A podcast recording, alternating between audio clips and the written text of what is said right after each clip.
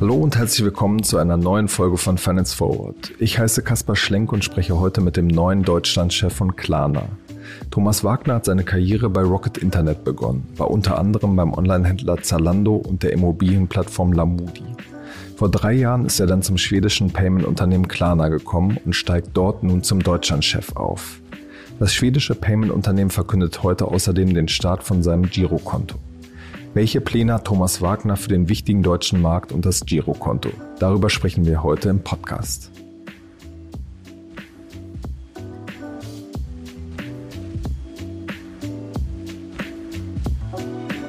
Hallo Thomas. Hallo Kaspar. Thomas, Klarna steckt ja gerade in einer sehr wichtigen Phase seiner Unternehmensgeschichte. Das äh, Prinzip Buy Now Pay Later geht durch die Decke.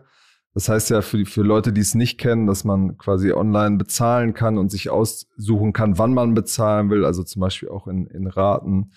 Ähm, und genau, eure Konkurrenten gehen an der Börse durch die Decke. Firm ist ja kürzlich dazugekommen. Wann steht das bei euch an? Äh, also konkret, äh, ob und wenn ja, wann ein Börsengang bei uns ansteht, äh, kann ich leider an dieser Stelle nicht viel sagen. Ähm, wir ich wollte zumindest mal deine Reaktion testen. ähm, äh, also im, im, Prinzip die, die Wettbewerber, die du gerade angesprochen hast, äh, sind natürlich in der Tat Wettbewerber vor allem im US-amerikanischen Markt für uns. Von daher sehr, sehr spannend auch äh, deren Entwicklung zu verfolgen mit den Börsengängen oder mit dem Börsengang von der Firma, von dem du gerade gesprochen hast, aber auch der Entwicklung von, äh, äh von Afterpay. Aber grundsätzlich äh, fokussieren wir uns äh, in der Tat auf uns selbst und schauen, was die Zukunft bringt diesbezüglich. Du übernimmst ja jetzt äh, die Führung vom, vom deutschsprachigen Raum, also verantwortest den zukünftig. Wenn man sich die Umsätze anguckt, ist das bislang ja noch der, der wichtigste Umsatzeinbringer. Robert verlässt das Unternehmen nach acht Jahren. Wie kommst du zu dieser Personalie gerade in dieser, in dieser wichtigen Zeit?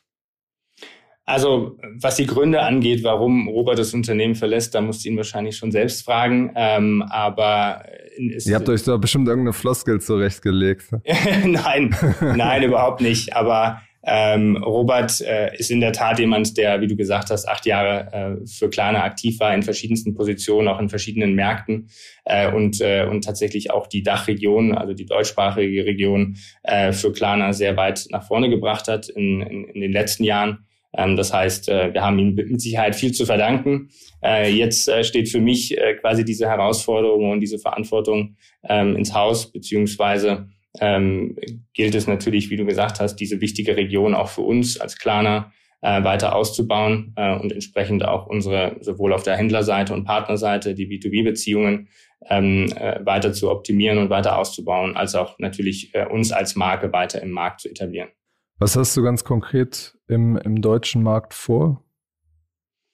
Also, ich meine, wenn du sagst, deutscher Markt, ähm, das ist natürlich auch von den drei Märkten im, im Dachraum äh, der für uns größte Markt, äh, nach wie vor, sowohl was äh, die Anzahl der Händler, mit denen wir zusammenarbeiten, angeht, als auch was unsere Kundenbasis angeht. Aber konkret, äh, glaube ich, sind es unterschiedliche Elemente. Zum einen ist es ähm, sag ich mal, die, die tatsächliche Produktseite, also dass wir im deutschsprachigen Raum auch weiter Produktinnovationen an den Markt bringen, die sich an den quasi sich ändernden äh, Kundenbedürfnissen orientieren. Ähm, ich meine, zum Beispiel haben wir in den letzten Jahren äh, mit der Klarna Karte einen, einen Vorstoß äh, gewagt, äh, raus aus dem reinen Online-Bereich, sondern mit, sag ich mal, dieser Idee Klarna Everywhere auch den Offline-Bereich äh, für uns zu gewinnen und entsprechend dort äh, die Kunden auch mit Klarna in Berührung kommen zu lassen. Ähm, das heißt, diese Art von Produktinnovationen weiter zu forcieren.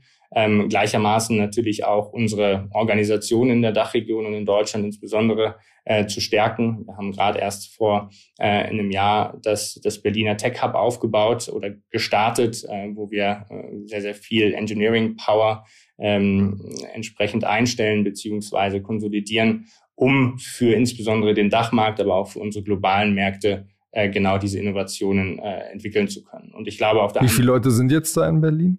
Also in Berlin haben wir mittlerweile, äh, ich würde mal schätzen, die genaue Zahl weiß ich gar nicht, aber äh, ungefähr über 600 Leute, äh, die wir dort sitzen haben. Also das ist schon ein beachtlicher Standort für uns. Äh, wir haben darüber hinaus auch noch andere Standorte in, in, in der Dachregion, aber das ist mittlerweile der größte tatsächlich.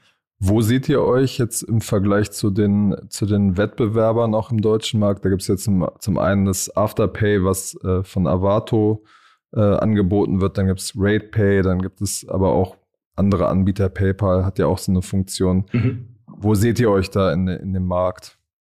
Also, wie du richtig sagst, der Markt ähm, ist gespickt mit, mit Wettbewerbern, mit Playern, die äh, die eine oder andere sag ich mal, Nische für sich äh, entdecken, beziehungsweise auch konkret ähm, Zahlungsoptionen anbieten. Ich glaube, was uns unterscheidet und wo wir uns auch ähm, seit gut drei, vier Jahren viel, viel stärker hinentwickeln möchten, ist aus dieser Richtung Zahlungsdienstleister kommt hin zu einem Shopping-Ökosystem, also zu einer Shopping-Plattform und dementsprechend auch den Wandel zu vollziehen von, von einem reinen B2B-Geschäft zu einem B2B2C-Geschäft.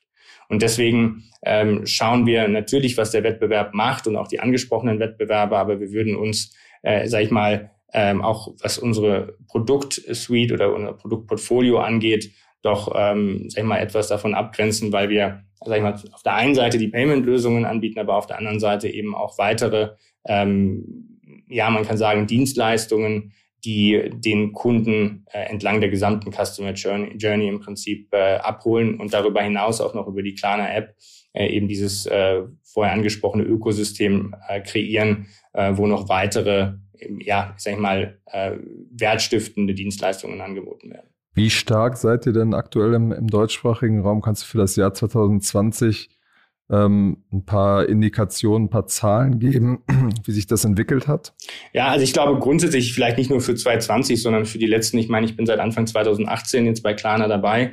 Äh, für die zurückliegenden Jahre, die ich auch, ähm, sag ich mal, dabei bin, haben wir uns eigentlich Jahr für Jahr sehr, sehr äh, positiv entwickelt. Was bedeutet das? Wir haben circa Wachstumsraten von äh, etwas, also von circa 40 bis 50 Prozent Jahr für Jahr ähm, in der Dachregion zu verzeichnen. Wir haben namhafte große Händler dazu gewonnen, wie in H&M als Beispiel, aber auch in Verticals, also in äh, Bereichen, in denen wir früher ähm, nicht so aktiv waren, also gerade in beispielsweise The Zone, Disney Plus und so weiter, also auch Geschäftsmodelle, die nicht aus dem klassischen E-Commerce kommen. Und ähm, ähm, das ist, sag ich mal, der Teil der, der Kunden auf der B2B-Seite, also der Händler, der Partner. Ähm, was unser Wachstum auf der Endkundenseite angeht, ist das Wachstum äh, auch äh, deutlich zweistellig. Also ähm, da sind wir sehr, sehr zufrieden. Und diese 40, 50 Prozent, das ist auch auf Umsätze in der Region bezogen, oder? Korrekt. Okay. Wie viel von diesen Klarna-Cards sind jetzt äh, schon im Umlauf? Also auch da äh, teilen wir momentan noch keine äh, genauen Zahlen, aber äh, du kannst davon ausgehen, dass wir einen, einen hohen äh, Millionenbereich schon erreicht haben, der, mit dem wir, dem wir sehr zufrieden sind. Äh, es ist vor allem aber äh, also weniger die absolute Zahl, sondern es geht eher darum, inwieweit wir das Wachstum hochhalten können ähm, und inwieweit auch die Kunden am Ende des Tages diese Karte nicht nur einmalig quasi bestellen, sondern für uns, was wir uns sehr, sehr detailliert anschauen, ist die Aktivierung der Karte und dann natürlich die, die Purchase Frequency, wie wir es nennen, also wie häufig die Karte tatsächlich von unseren Kunden genutzt wird und welche Effekte am Ende des Tages äh, die Nutzung der Karte auch auf die, auf die quasi Nutzung äh, von Klarna als Ökosystem ähm, hat. Also diese mehr als eine Million, das ist quasi auf mehrere Märkte dann bezogen, oder? Nein, das ist konkret auf Deutschland bezogen. Also wir sind da schon deutlich, äh, also deutlich über der Million, deutlich der von dir angesprochenen Million. Okay. Und ähm, wie oft wird sowas genutzt, wenn ihr genau auf diese Parameter guckt? Es ist unterschiedlich. Es kommt äh, sehr stark darauf an, äh, welche Kundengruppen man sich anschaut. Aber ähm, wir haben einmal unsere Frequent User, die äh, natürlich im Alltag die Karte sehr, sehr äh, äh, häufig nutzen, also sprich für tägliche Einkäufe im Supermarkt und anderswo. Das heißt, da sehen wir zum Teil äh, wirklich hohe zweistellige äh, Werte pro Monat ähm, äh, in der Nutzung. Ihr startet jetzt ja mit, mit einem Girokonto mhm. und äh, einer dazugehörigen App. Äh, mit der Klarna Card konnte man ja auch schon, schon einige Funktionalitäten äh, eines Girokontos konnte man äh, damit verwenden, äh, nur dass quasi ein anderes Girokonto da unterlegt war. Ähm, warum dieser Schritt jetzt konkret? Mhm. Ähm, das ist richtig. Also wir planen äh, mit dem Girokonto, mit dem Klarna Girokonto jetzt in äh, sehr naher Zukunft auch im deutschen Markt zu starten. Ähm, der Grund dafür ist ähm, recht simpel. Wir orientieren uns äh, immer sehr, sehr stark daran, äh, was die Kundenbedürfnisse äh, sind und wie diese sich verändern. Wir haben jetzt über die letzten Jahre gemerkt, dass einfach die Erwartungshaltung der Verbraucher, gerade was das Thema Online-Shopping angeht, äh, sich weiterentwickelt hat und das, sag ich mal. Was heißt das konkret? Naja, also ich glaube, dass die äh, dass die Verbraucher, dass die Nutzer und Kunden ähm, deutlich, sag ich mal, nahtlosere, also das, was wir natürlich auch mit Smooth Shopping, nahtlosere, intuitivere und irgendwie transparentere Lösungen suchen.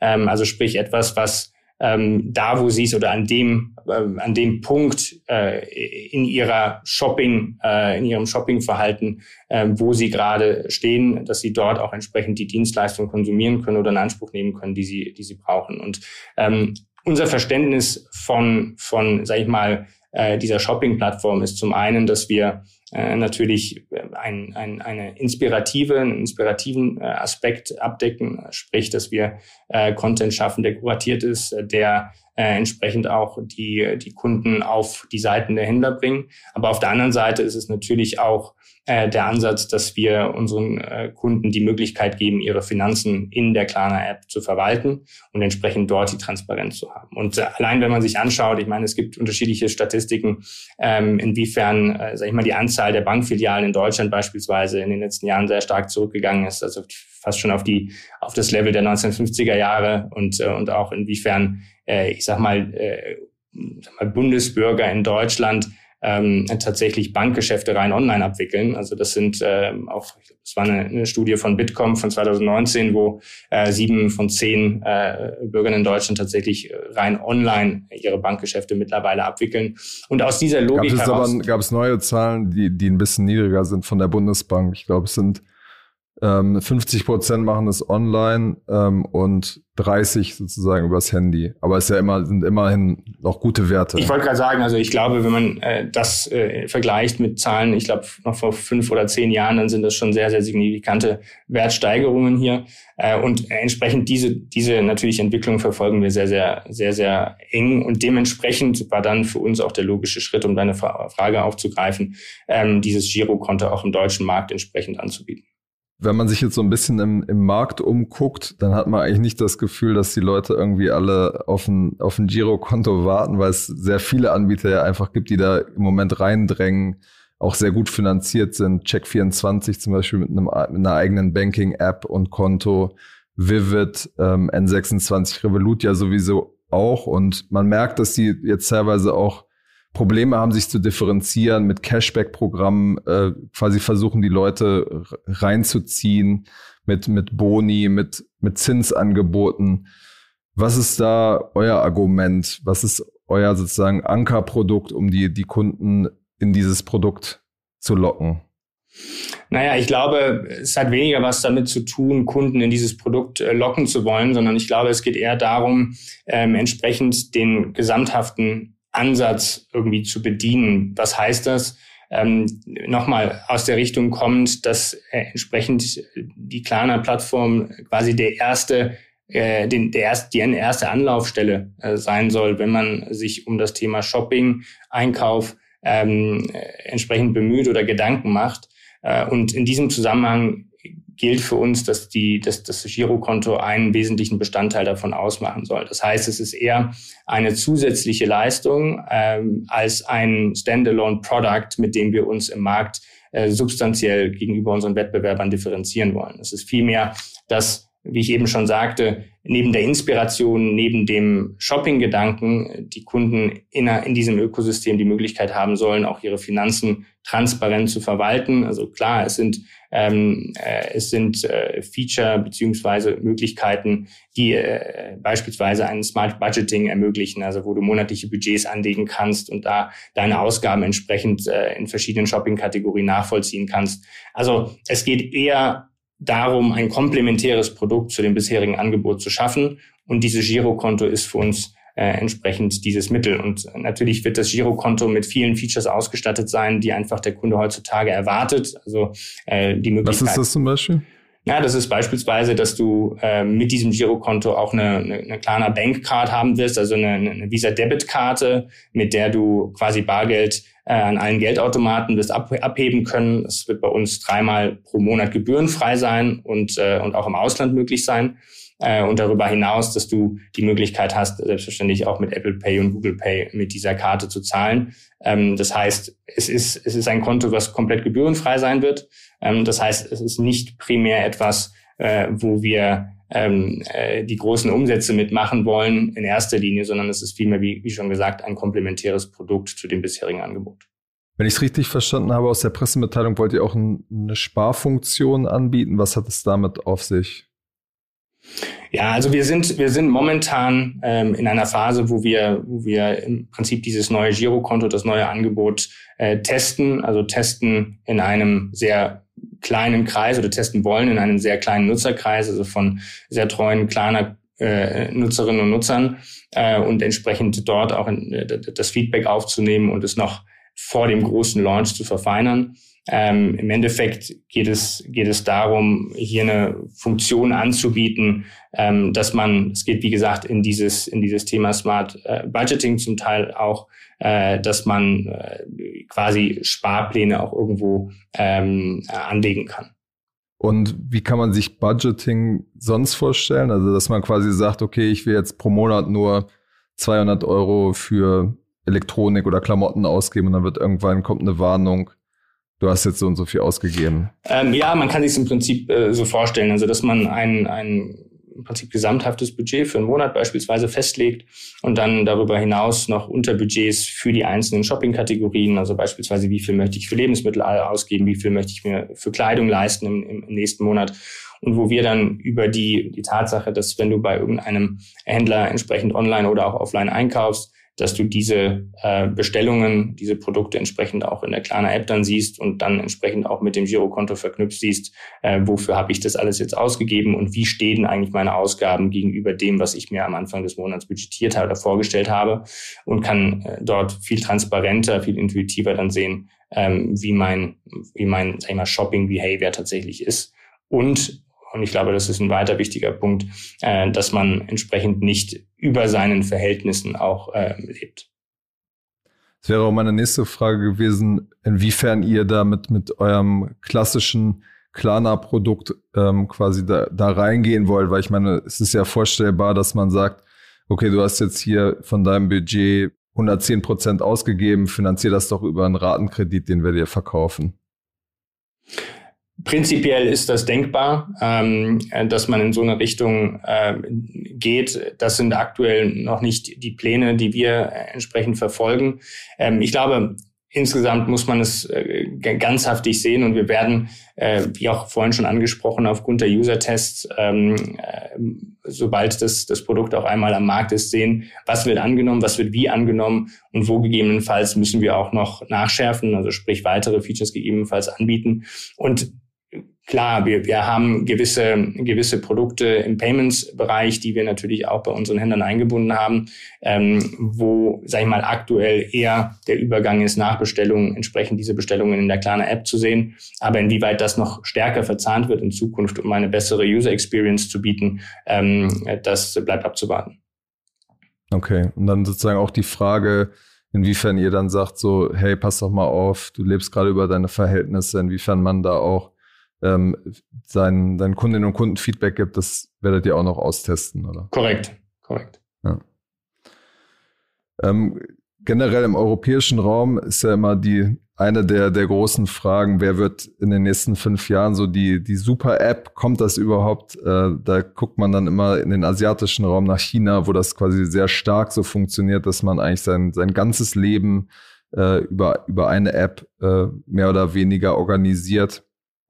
Ähm, N Financial mit Alipay ist ja sozusagen so ein bisschen das, das äh, Vorbild. Die haben gerade auch ein paar andere Probleme. Aber ähm, genau, die sind ja auch bei euch investiert. Und deswegen auch die Frage, habt ihr da, ist es eigentlich so eure große Vision, auf die ihr hinsteuert? Also glaub, peu à peu mehr Sachen äh, in die App anzubinden?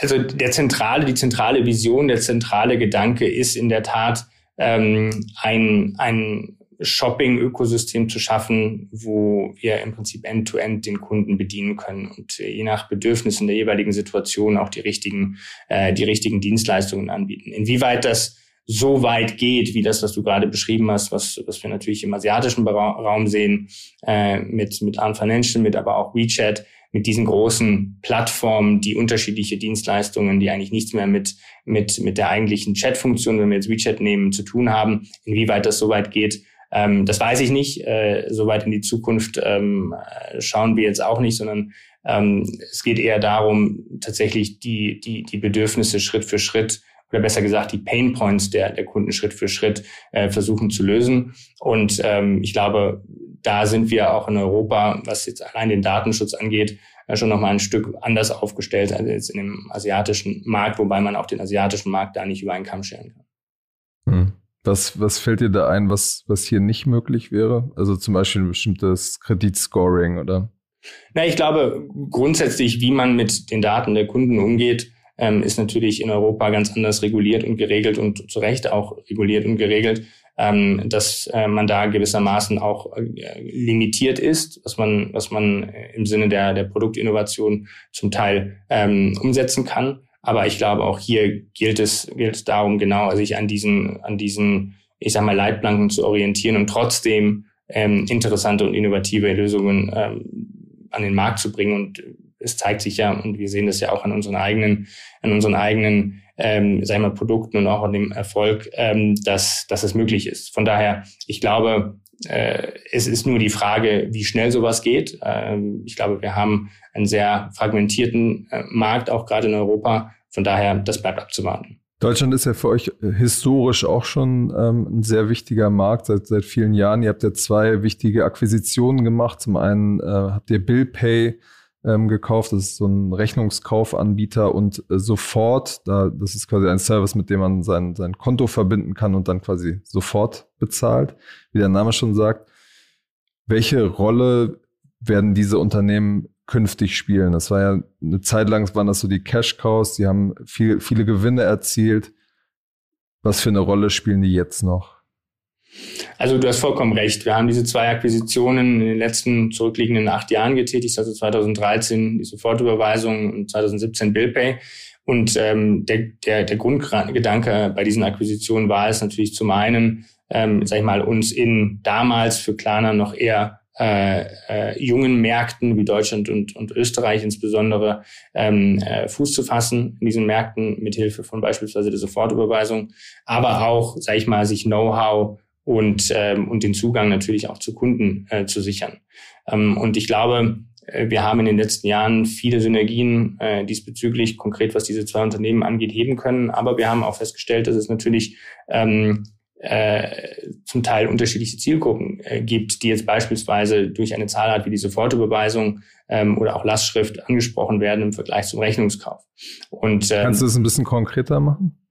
Also ich meine, der, der, der Rechnungskauf, wir sehen zum Beispiel, dass du den Rechnungskauf insbesondere im, im Fashion-Segment natürlich, dass dort der, der Share of Checkout, so wie wir es nennen, also der, der Anteil ähm, des Rechnungskaufs am Gesamtvolumen ähm, deutlich höher ist als beispielsweise in einem, in einem Segment wie jetzt beispielsweise Food Delivery. Ja, äh, wo aber, sag ich mal, die klassische Lastschrift, ähm, wie es in Deutschland sehr üblich ist, einen deutlich höheren Anteil hat. Also allein was Geschäftsmodelle angeht, aber auch zum Teil was Zielgruppen angeht, es da Unterschiede gibt. Nichtsdestotrotz ist es für uns auch für die Zukunft ein, ein, ein Portfolio oder ermöglicht es uns ein Portfolio an, an Dienstleistungen anzubieten, äh, die für uns insgesamt sehr, sehr wichtig sind, äh, weil wir davon überzeugt sind, dass auch in Zukunft die Kunden ähm, je nach Situation entsprechende Präferenzen haben werden. Und von daher haben wir mit diesen beiden Unternehmen äh, auch vor, sie zunehmend mehr auch in die kleine Organisation natürlich zu integrieren, beziehungsweise wir haben ja auch äh, vor, vor drei, vier Jahren jetzt dieses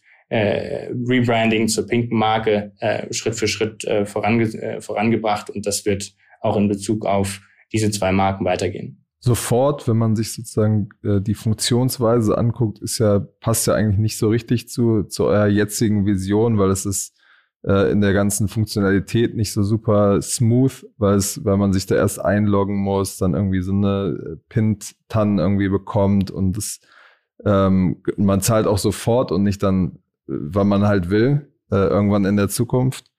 Äh, und auch wenn man sich sozusagen Erträge und Gewinne und sowas der letzten Jahre anguckt, ist ja sozusagen das, hat das Wachstum ein bisschen nachgelassen. Wie lässt sich das integrieren? Was ist da, was ist da euer Plan? Ja, ich würde an dieser Stelle vielleicht so ein bisschen widersprechen, weil ich glaube, zu meinem äh, Punkt, äh, den ich eingangs gesagt habe, ist es so, dass äh, auch die Sofortüberweisung und die Technologie beziehungsweise die User Experience, die mit der Sofortüberweisung einhergeht, schon auch eine sehr äh, eine, eine, eine, quasi eine Followerschaft hat, wenn du so willst, also eine Nutzergruppe anspricht, die genau äh, konträr zum Rechnungskauf eben nicht äh, erst in 14 Tagen bezahlen möchte, sondern die zu, beim, beim, bei der Kaufentscheidung im Prinzip direkt danach auch den Kauf komplett inklusive Zahlung abschließen möchte. Das heißt, diese äh, Verbraucher, diese Kunden, Kundinnen ähm, schauen explizit danach, inwiefern die Sofortüberweisung als Zahlmethode angeboten wird. Und von daher würde ich sagen, dass es äh, nach wie vor ein, ein wichtiger Bestandteil des Payment Mixes ist und auch in Zukunft sein wird. Ähm, und natürlich gilt es auch hier, die, die User Experience sukzessive zu optimieren, zu verbessern, um sie noch smoother zu machen. Aber ähm, natürlich äh, sind wir hier auch gewissermaßen an, an, an gewisse Dinge ähm, gebunden beziehungsweise limitiert. Nichtsdestotrotz, ähm, wie gesagt, äh, ich glaube, dass für uns, wenn ich das im Gesamtkontext sehe, auch was die Dachregion angeht, die Sofortüberweisung und auch die Zahlart immer noch einen, einen sehr substanziellen äh, äh, Bestandteil des, des, des Gesamtumsatzes macht. Aber gehört es denn, ich meine, man hat ja nur limitierte Ressourcen, gehört es denn zu eurem Fokus oder ähm, sagt ihr, das läuft noch, da, da kommen jetzt noch Gewinne rein, die nehmen wir mit, aber unser Fokus liegt gerade auf anderen Produkten, auf anderen Dingen. Ja, also ich glaube, das ist grundsätzlich die Herausforderung, der wir uns eigentlich jeden Tag gegenüber sehen, dass es eigentlich so viele Opportunitäten gibt, wo man sehr, sehr stark priorisieren muss. Was macht man, aber auch gerade, was macht man nicht. Und äh, wir haben vorhin über das Girokonto gesprochen. Äh, wir haben äh, vor einiger Zeit, wie gesagt, die, die, die Klarna Card gelauncht. Wir haben das In-Store-Produkt äh, für den Offline-Handel gelauncht. Also es sind natürlich sehr, sehr viele Dinge, die man abwägen muss und was priorisiert man. Nichtsdestotrotz würde ich sagen, sind unsere Kernzahlarten, zu der auch eine Sofortüberweisung gehört, einfach unser unser, unser, unser Kernportfolio. Und dieses Kernportfolio werden wir auch weiterhin äh, im Fokus behalten. Nichtsdestotrotz, glaube ich, ist die Vision ähm, einfach die, dass wir äh, nicht uns als Payment-Dienstleister verstehen, sondern entsprechend als diese Shopping-Plattform. Und da gehören eben andere Elemente mittlerweile dazu, die natürlich sukzessive in den Vordergrund und auch in den Fokus rücken. Du hast gerade schon gesagt, ihr wollt das stärker integrieren. Was heißt das denn ganz konkret für, für Bill Pay und so fort? Naja, wir haben, äh, wir haben unterschiedliche Entitäten, auch noch in der Dachregion beispielsweise, wo es darum geht, einfach gewisse Dinge zu vereinfachen ähm, und, äh, und da auch, sag ich mal, Komplexität aus ganz vereinfacht gesagt operativen Prozessen zu nehmen. Das heißt, ähm, das schauen wir uns äh, sukzessive oder permanent an und versuchen dort äh, entsprechend gewissermaßen stärker zu integrieren. Aber es sind auch einfach Dinge, ähm, die, die, äh, sag ich mal, die Organisationsstruktur angehen, die aber auch ähm, zum Teil, ja, äh, ich sag mal, äh, Entscheidungswegen und so weiter angeht. Ähm, das heißt, es sind eher prozessuale, operative Themen, ähm, weniger auf, sag ich mal, der Produktseite, weil wir dort schon sehr integriert sind. Okay. Arbeiten die Teams denn noch äh, eigenständig oder wie, wie kann man sich das vorstellen? Nein, also wir sind quasi eine Organisation und äh, da sind wir auch sehr, sehr froh drüber. Wir haben erst vor äh, zwei Jahren eine, eine große organisatorische Veränderung vorgenommen, dahingehend, dass wir quasi aus einer klassischen Matrixstruktur übergegangen sind in eine agile äh, Unternehmensstruktur, um einfach die Geschwindigkeit eines, eines Startup-Unternehmens äh, beizubehalten, aber gleichzeitig natürlich auch Rechnung oder dem Rechnung zu tragen, dass wir mittlerweile Bankstatus haben und auch einfach gewisse Prozesse, Prozesse intern abdecken müssen. Aber äh, konkret heißt es, dass wir in crossfunktionalen Teams arbeiten über die gesamte Organisation und auch über alle Funktionsbereiche hinweg. Bedeutet, dass wir unterschiedliche Kompetenzen in den Teams haben und eigentlich es als kleine Startup-Units verstehen, die wir relativ autark laufen lassen. Hm. Hab dazu von einem Insider mal gehört, dass das dazu führt, dass es teilweise ein bisschen chaotisch zugeht. Naja, ich glaube, wie geht's in einem Startup äh, äh, normalerweise zu? Ich glaube, es ist auch nicht alles geordnet. Also ähm, ich glaube, man muss gewisse äh, gewisse, ja, wie soll ich sagen, Opfer bringen, äh, um es mal so auszudrücken, äh, wenn man das Ziel hat, ähm, Market Leader zu sein ähm, und seine Position auszubauen, wenn man die Ambition hat, äh, permanent äh, innovative Produkte und Dienstleistungen auf den Markt zu bringen. Und ähm, ich bin sehr froh, dass wir in dieser Struktur, äh, sage ich mal, übergegangen sind oder in dieser Struktur arbeiten, die natürlich mit Herausforderungen einher, einhergeht, gar keine Frage. Ähm, aber ich bin davon überzeugt, dass das ein, eine gute ich sag mal, eine gute Lösung ist, um die Balance zu halten zwischen einem Startup und einer, sag ich mal, ähm, äh, ja, äh, einem, einem Corporate-Unternehmen, sagen wir es mal so, mit mittlerweile über 3500 Mitarbeitern. Aber das heißt, die, die Bill Pay und Sofort-Kollegen arbeiten einfach auch mit in diesen cross-funktionalen Teams. Korrekt, also da gibt es keine, keine Trennung. Du bist dann am Ende auch Geschäftsführer von, von diesen beiden äh, Firmen. Also wir haben nochmal, wir haben sehr, sehr viele unterschiedliche Entitäten immer noch. Ähm, das heißt, da haben wir unterschiedliche auch zum Teil Geschäftsführungen, aber insgesamt die, die, die Verantwortung für die Dachregion, die liegt bei mir. Du hast ja längere Zeit auch für, für Rocket gearbeitet, hast da in dem Umfeld ähm, mehrere Startups gegründet. Wenn du jetzt so die, die beiden Zeiten in deinem Leben ein bisschen aus der, aus der Entfernung betrachtest, wie unterscheidet sich da die Kultur eigentlich? Ja, man muss dazu sagen, als ich bei Rocket war, ja, das war noch äh, Rocket vor fast zehn Jahren, also wirklich die Anfänge von Rocket Internet damals in Berlin. Also der, ich, ich vergleiche das gerne mal mit dem Wilden Westen, äh, wo, wo man natürlich sehr, sehr viel umsetzen konnte, sehr, sehr viel ähm, auch lernen konnte. Also es war eine Zeit, äh, für die ich sehr dankbar bin, ähm, wo ich in der Tat das eine oder andere Unternehmen mit aufbauen durfte, ähm, auch gerade in, in, in Ländern außerhalb von Europa. Ähm, wenn man das vergleicht mit Klarna, ich glaube, Klarna ist mittlerweile wirklich ein gestandenes Unternehmen. Äh, wir haben äh, unsere Ursprünge 2005 in, in, in Schweden und sind ein Unternehmen, was einen, einen, einen sehr hohen Anteil an fähigen und an jungen Leuten hat, ein, ein sehr, ein sehr diversifiziertes äh, äh, ja, Arbeitsumfeld, internationales Umfeld, ähm, was natürlich Rocket damals auch mitgebracht hat aber es war sehr, sehr stark auf Ex Execution, wie man so schön sagt, getrimmt. Äh, und äh, ich glaube, das hat Rocket damals ausgezeichnet. Ich glaube, Klarna äh, muss oder wir müssen schlicht und ergreifend auch aufgrund der Tatsache, wie ich schon gesagt habe, dass wir äh, eine Bank sind, äh, ganz anders an Dinge herangehen. Nichtsdestotrotz äh, glaube ich, was das, was, was grundlegend diese zwei Organisationen verbindet, ist äh, die Gier nach, nach ähm, ja nach, nach, nach Innovation, nach äh, unternehmerischem Agieren ähm, und auch irgendwo die Leidenschaft und den Spaß daran, äh, das, das zu tun. Alles klar, Thomas. Vielen Dank für deine Zeit und bis zum nächsten Mal bei Finance Forward. Vielen Dank, Kaspar.